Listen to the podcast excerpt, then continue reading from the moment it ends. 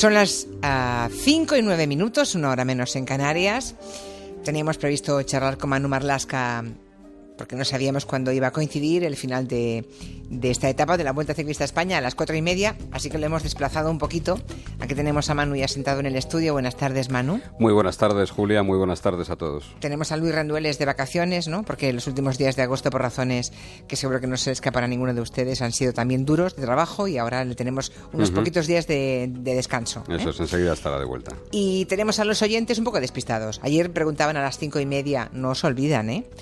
Alguien preguntaba a las cinco y media. Muy bien lo de Valdano y Seguro, la pero ¿y Territorio Negro? Y ya les dije, el martes. Bueno, y ahora seguro que habrá oyentes que estarán pensando, ¿y las personas físicas? después de Manu, ¿eh?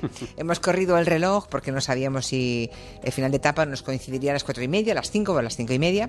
Así que en cuanto eh, hayamos contado estos enigmas que aún rodean al atentado de Barcelona con Manu Marlasca, eh, haremos un repaso a la actualidad, como hacemos siempre, con Raquel Martos y Juan Gómez Jurado, las personas físicas. La verdad es que se van a cumplir 10 años pronto ya de este territorio negro. El 8 de enero. ¿Mm? El 8 de enero fue el del año 2008, fue nuestro primer territorio negro. Qué bien lo tienes guardado, ¿eh? Sí, sí, sí. Bueno, lo que está claro es que es la sección más longeva que tiene este programa. Eh, una crónica en la que Manu y Luis han ido desgranando pues los sucesos, la historia de crónica negra, nacional, internacional. Aquí han hablado de delincuentes de todo pelaje, eh, ladrones de, poca monta, criminales atroces, hemos revisado todo.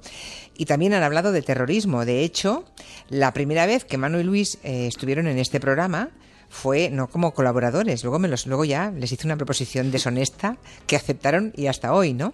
Pero el primer día vinieron para presentarnos un libro que acababan de escribir en el 2004 sobre los atentados de, de Madrid el, el, 11 de marzo de 2004, ¿no? Eso fue en el 2008. Eh, bien, en las 10 temporadas afortunadamente para todos nosotros, ¿no? no habían tenido que hacernos la crónica de ningún atentado yihadista en territorio español. Ya sabemos eh, mucho de lo que ocurrió desgraciadamente el fatídico día 17 de agosto, de cómo se gestó ese atentado, del que hoy Manu va a contarnos tanto como pueda y hasta donde sepa. Mm. Un atentado que dejó 16 víctimas mortales, la última murió ayer, que ha dejado cientos de heridos, aún hay gente grave en estado crítico, hay que recordarlo. Y tenemos también muchas incógnitas. Eh, Manu estuvo desde el minuto cero eh, en primera línea hmm. mm, en el especial de la Sexta, dando información al respecto del atentado. Y es un hombre muy prudente, ya saben que Manu cuenta siempre lo que sabe seguro y cuando las fuentes que se lo han revelado le autorizan a hacerlo, ¿no? Así que aquí no jugamos con rumores ni con... Bueno, eh, hay una cosa que yo creo que hemos oído y leído todos estos días, Manu, que son eh, vecinos, Em, gente de comerciante, familiares, profesores que tuvieron los terroristas de, Ripoll, ¿no? Mm. Profesores, hay alguna carta de algún profesor o profesora diciendo que, eran buenos chicos, que...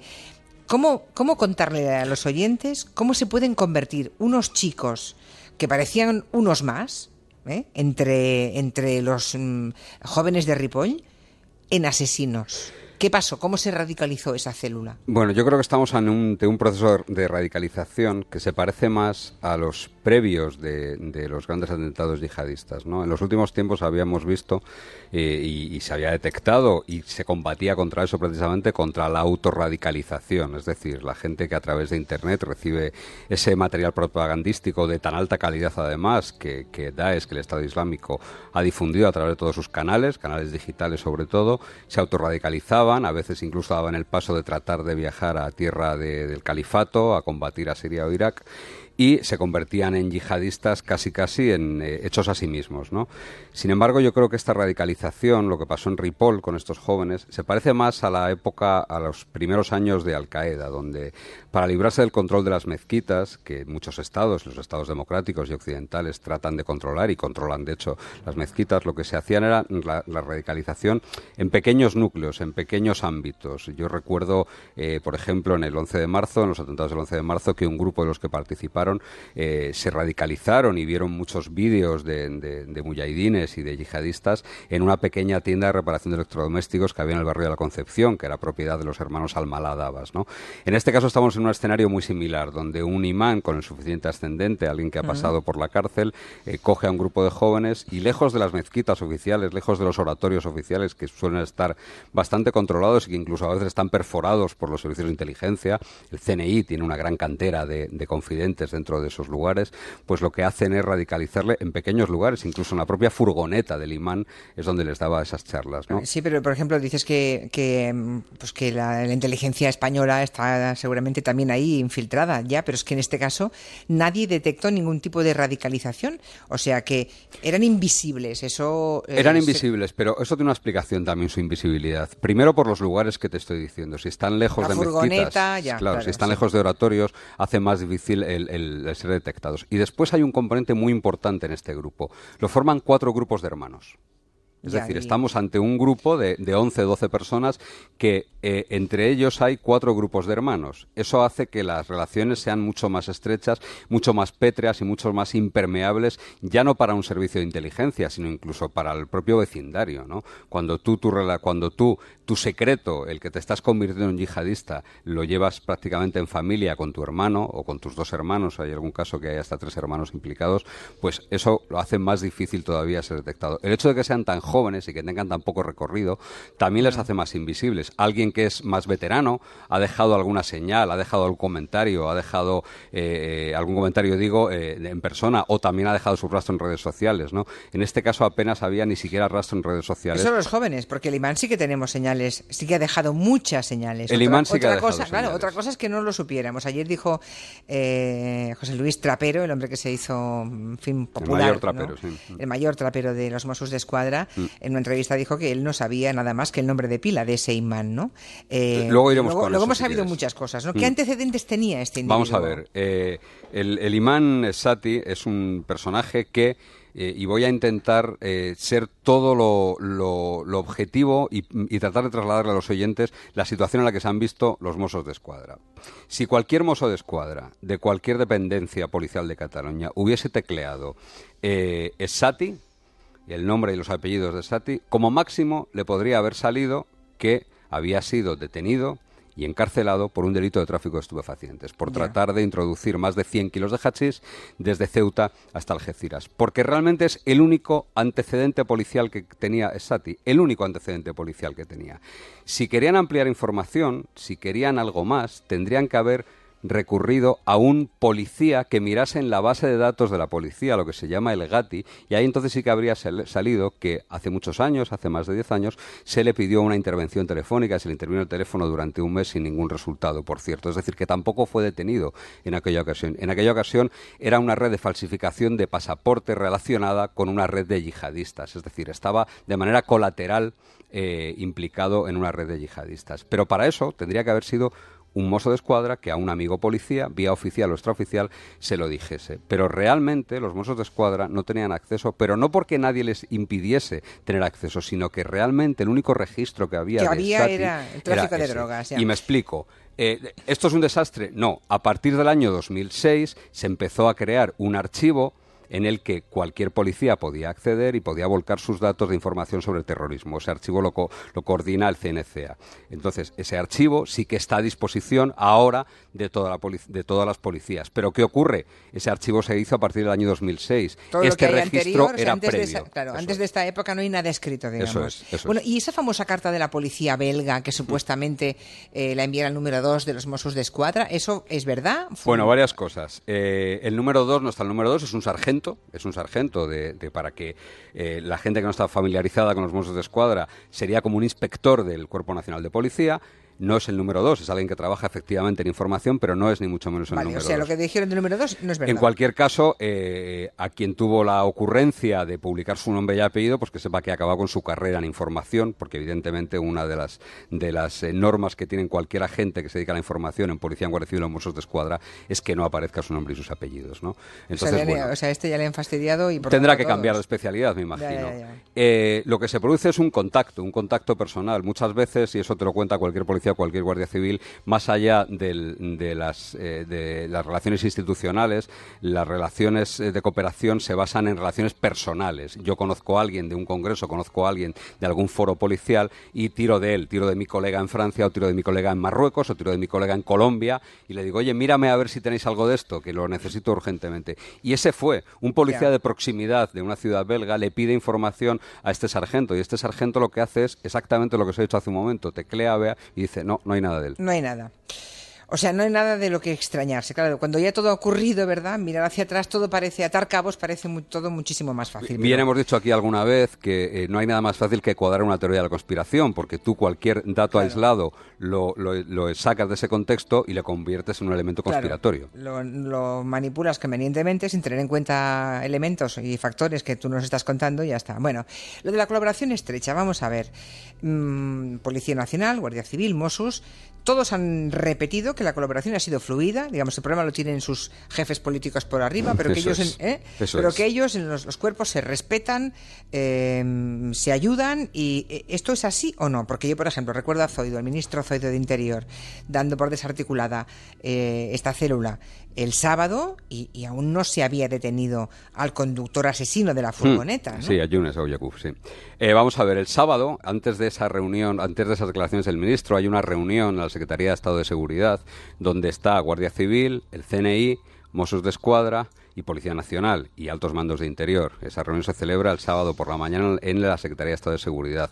Los responsables de información de los Mossos ponen sobre la mesa todo lo que tienen en ese momento. En ese momento ya tenían los cinco muertos de Cambrils, era presumible que iba a haber dos muertos en Alcanar, eh, había un herido en Alcanar y efectivamente quien falta es el autor material, es Yunes Abuyakuf el que faltaba. Y en esa reunión alguien de los Mossos es cierto que dice que da por desarticulado la célula. Nos queda alguien por detener. Por eso hace suyas esas palabras el ministro. Yo creo que es un problema, es una polémica que casi casi creamos más la prensa, ¿no? Sí. Y un par de cosas. Es cierto que entre ellos, entre agentes, entre incluso entre oficiales, entre mandos, la colaboración ha fluido. Eh, yo he hablado durante estos días, como te puedes imaginar, con mucho policía, con mucho guardia civil, con muchos de escuadra también, y ellos dicen, no, si personalmente no hay ningún problema. O sea, yo le he dado todo lo que tenía, a, me decía un guardia, civil, les hemos dado todo lo que teníamos nosotros, ellos nos han dado lo que tenían. Es un problema político y yo creo que se ha hecho, se ha querido hacer bandera política de un lado y de otro de este atentado, como desgraciadamente parece que no hemos aprendido. No, qué lamentable. Qué lamentable resulta. Y qué bien que entre ellos sí que haya habido esa, esa fluidez. Por cierto, que mm, se ha reivindicado eh, la presencia de los Mossos en, los foros policiales estatales, ¿no? Y mm. sobre todo en las bases de datos de la Europol. Vamos a ver. esto vamos a ver. ¿Quién, ¿Quién, puede estar o no en Europol? ¿Quién puede tener acceso, por tanto, a las bases de datos? ¿Se están ninguneando los Mossos de Escuadra? ¿No es verdad? Vamos a ver, Europol, que funciona desde el año 99 más o menos, eh, eh, la cooperación internacional estaba delegada en Policía y Guardia Civil en Europol, ¿vale? Son los que tienen competencia, los que tienen las relaciones con la Oficina Europea de Policía, con lo que se llama la Oficina Europea de Policía. O sea, ni Archancha ni no, Mossos, no, vale. No, ¿eh? Lo que pasa es que cada país tiene una cosa que se llama la unidad nacional de Europol, a través de la cual se puede recabar cualquier dato, cualquier policía español, cualquier policía, es decir, China, Mossos de Escuadra, pueden acudir a la, a la Unidad Nacional de Europol, puede acudir y puede pedir información, puede solicitarla. ¿no? Es verdad que esa unidad nacional de Europol está desde el inicio, desde que nació en la estructura del Cuerpo Nacional de Policía, de la Policía Nacional. ¿no? Lo que ocurre es que los Mossos, por ejemplo, cuentan con personal propio adscrito en la División de Cooperación Internacional de la Policía. Es decir, el Servicio de Cooperación Internacional de la Policía, que es el que lleva esa unidad nacional, tiene allí físicamente a Mossos de Escuadra que pueden recurrir y pueden pedir la, la información o documentación.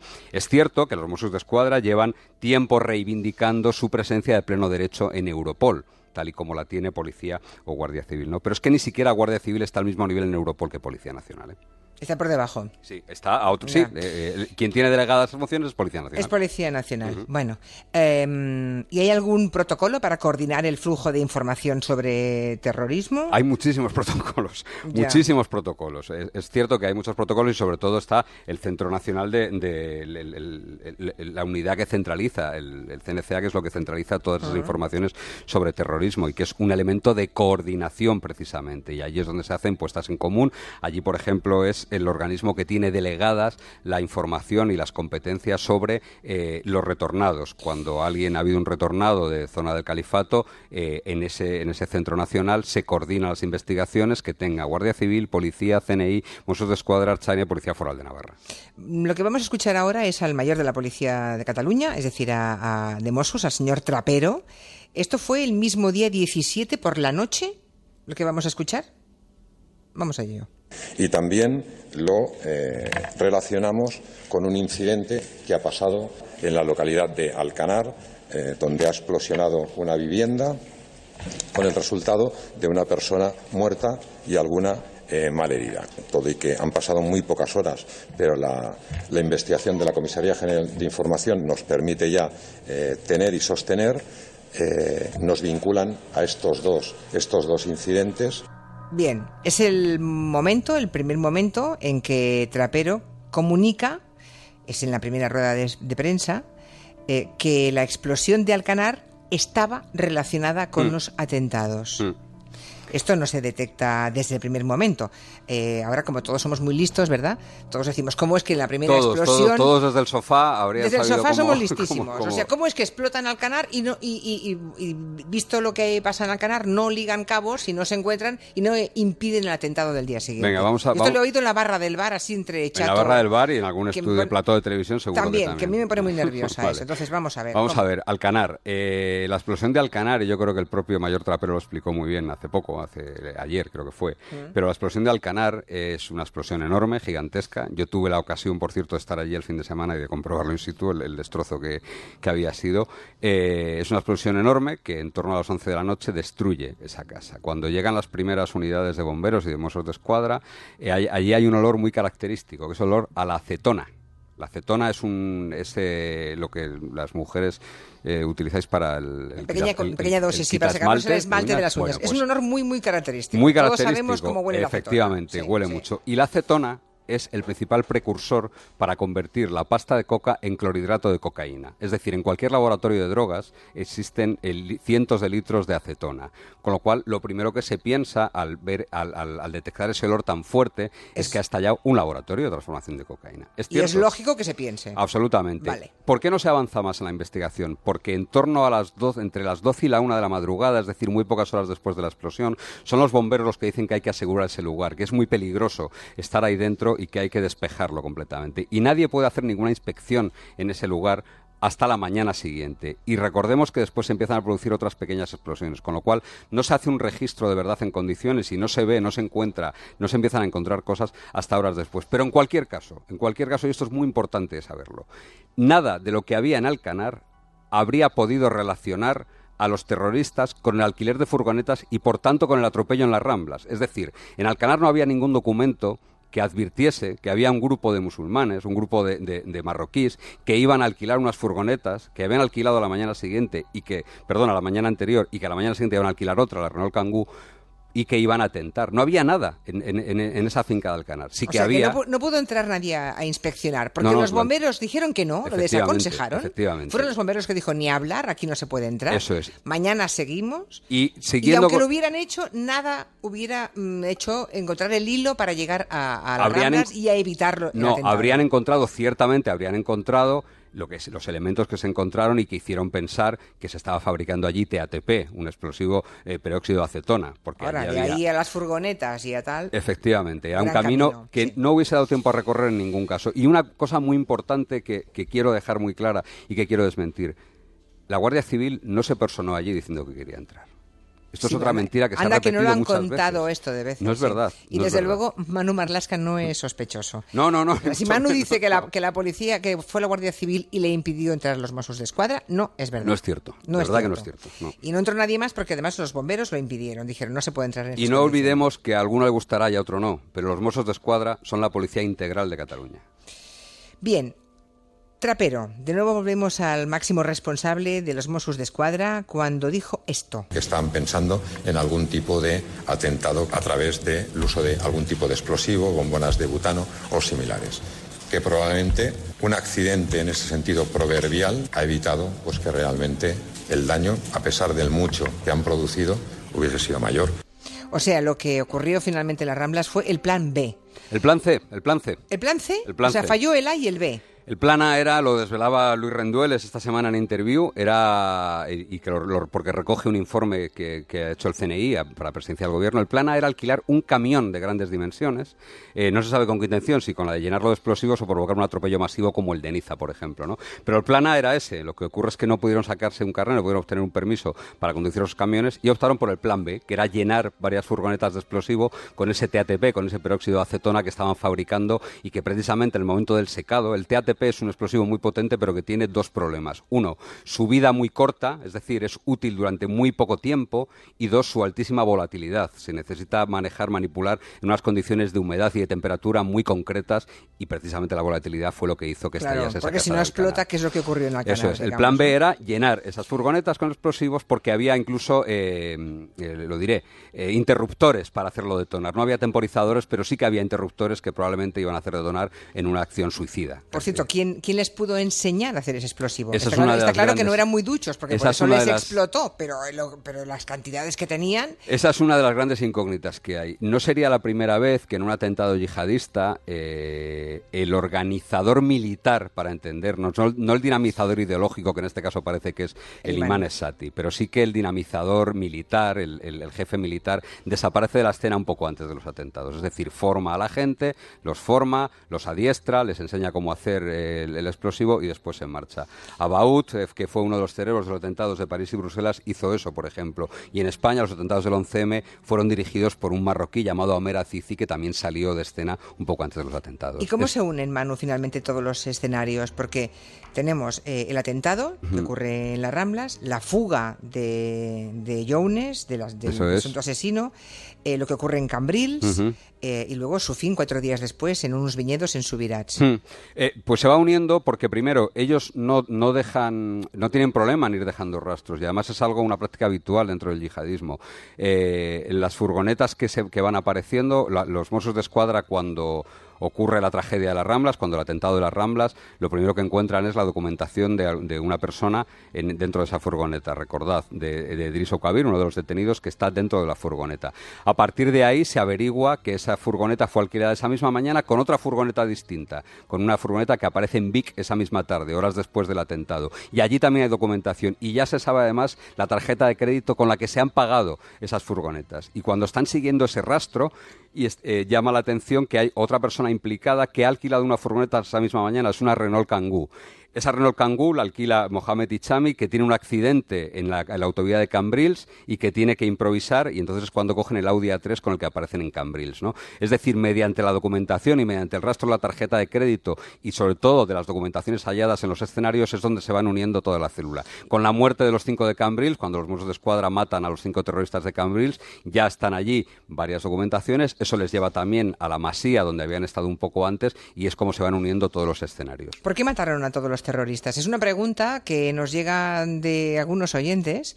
Eh, algunos habrán leído además artículos en los que eh, pues eh, algún articulista ha hablado de lo de tirar a matar Hmm. eh, que, que en otro tiempo no se hacía y ahora se hace. Quizá Bueno, en otro tiempo no teníamos. terrorista- eh, claro. No existía ese terrorismo, ¿no? Tiempo. efectivamente, efectivamente. En ¿no? otro tiempo tú no estabas permanentemente amenazado con, con alguien que, como dijo muy bien el lobo solitario eh, de, de Toulouse, ama, ama la muerte tanto como tú amas la vida, que es lo que les dijo a los policías justo antes de abatirle, ¿no? Mohamed no era. Eh, en este caso, es cierto que llevaban cinturones explosivos que resultaron ser falsos, pero ojo, en Alcanar había un, un cinturón en perfecto estado de funcionamiento. Claro. Es decir, Nadie sabe que es falso hasta que no, no se te puede puedes acercar a preguntarle, En este ¿no? caso al cadáver. Al Y- cadáver claro. y, es cierto que los protocolos, de, no, no hay un protocolo por escrito tampoco, en ningún libro, no hay ningún manual de policía o de guardia civil que explique que hay que disparar a matar, pero sí que es cierto que en los entrenamientos que reciben y sobre todo en las instrucciones que se dan desde la aparición del fenómeno del terrorismo yihadista, es que en el caso de que haya un cinturón explosivo, pues hay que disparar a zonas vitales lejos del cinturón, por cierto, y eso suele ser la cabeza, evidentemente. cabeza, de ahí- Cuando Yunes, cuando Yunes Abu Yaqub es sorprendido en Subirat y lo que hace es, en lugar de, bueno, de levantar las manos o de hacer cualquier otra cosa, lo que hace es se lanza hacia los agentes enseñando su cinturón, eh, levantándose la camisa, enseñando su cinturón y lo que, gritando al Akbar. lo que pretende es que le disparen. Lo que claro, está matar, pidiendo, claro. obviamente, es que le disparen, como Claro. así fue. O sea, es una actitud suicida finalmente. Eso es, sí. Digamos, el Yo- suicida en ese momento. Yo creo que no, no, no quiero eh, parecer eh, nada que no soy, ¿no? Pero mm, bueno, hay que ponerse en la piel de un policía, de un guardia de un museo de escuadra que se enfrenta a esa amenaza, ¿no? Mm, sí, porque seguramente sería mucho más útil que estuviera vivo el terrorista. Por supuesto, y cualquier policía lo, piensa igual. Mm. Claro, por cierto, ¿qué sabemos de, de la vida en, en la cárcel de Driss Bir? Pues que no está siendo buena, desde luego que no está, no está siendo buena. es el único que está en la cárcel. Es el único que está en la cárcel. Recordemos que los otros dos, y esto es importante decirlo, las otras dos personas que están liberadas, uno de los hermanos allá y, eh, y el propietario de ese locutorio de Ripoll, lo cierto es que la investigación ha fechado y no ha encontrado vinculación. Nada, por eso les dejó ir. Por eso están en libertad. ¿no? Driss va a pasar unos años malos en la cárcel, está, por supuesto, eh, en el fichero de interno especial seguimiento, en el FIES, porque es un miembro de una organización terrorista hoy por hoy, y por tanto tendrá una vida dura en prisión, dura por su régimen y dura también porque, bueno, pues su rostro es conocido y desde luego en prisión el terrorismo yihadista no tiene muy buena prensa. Una última cosa, muy rápidamente, Manu.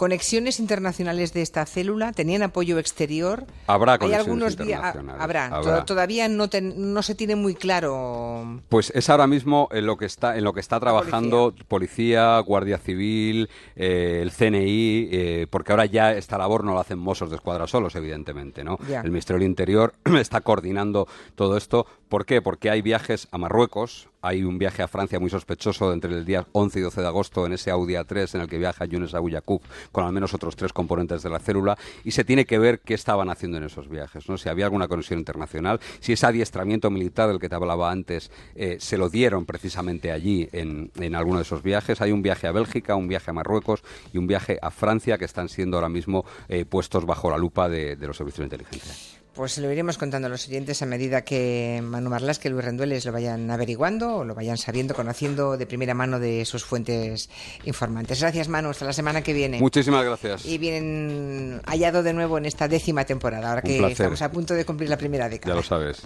Un beso. Hasta luego. Bueno.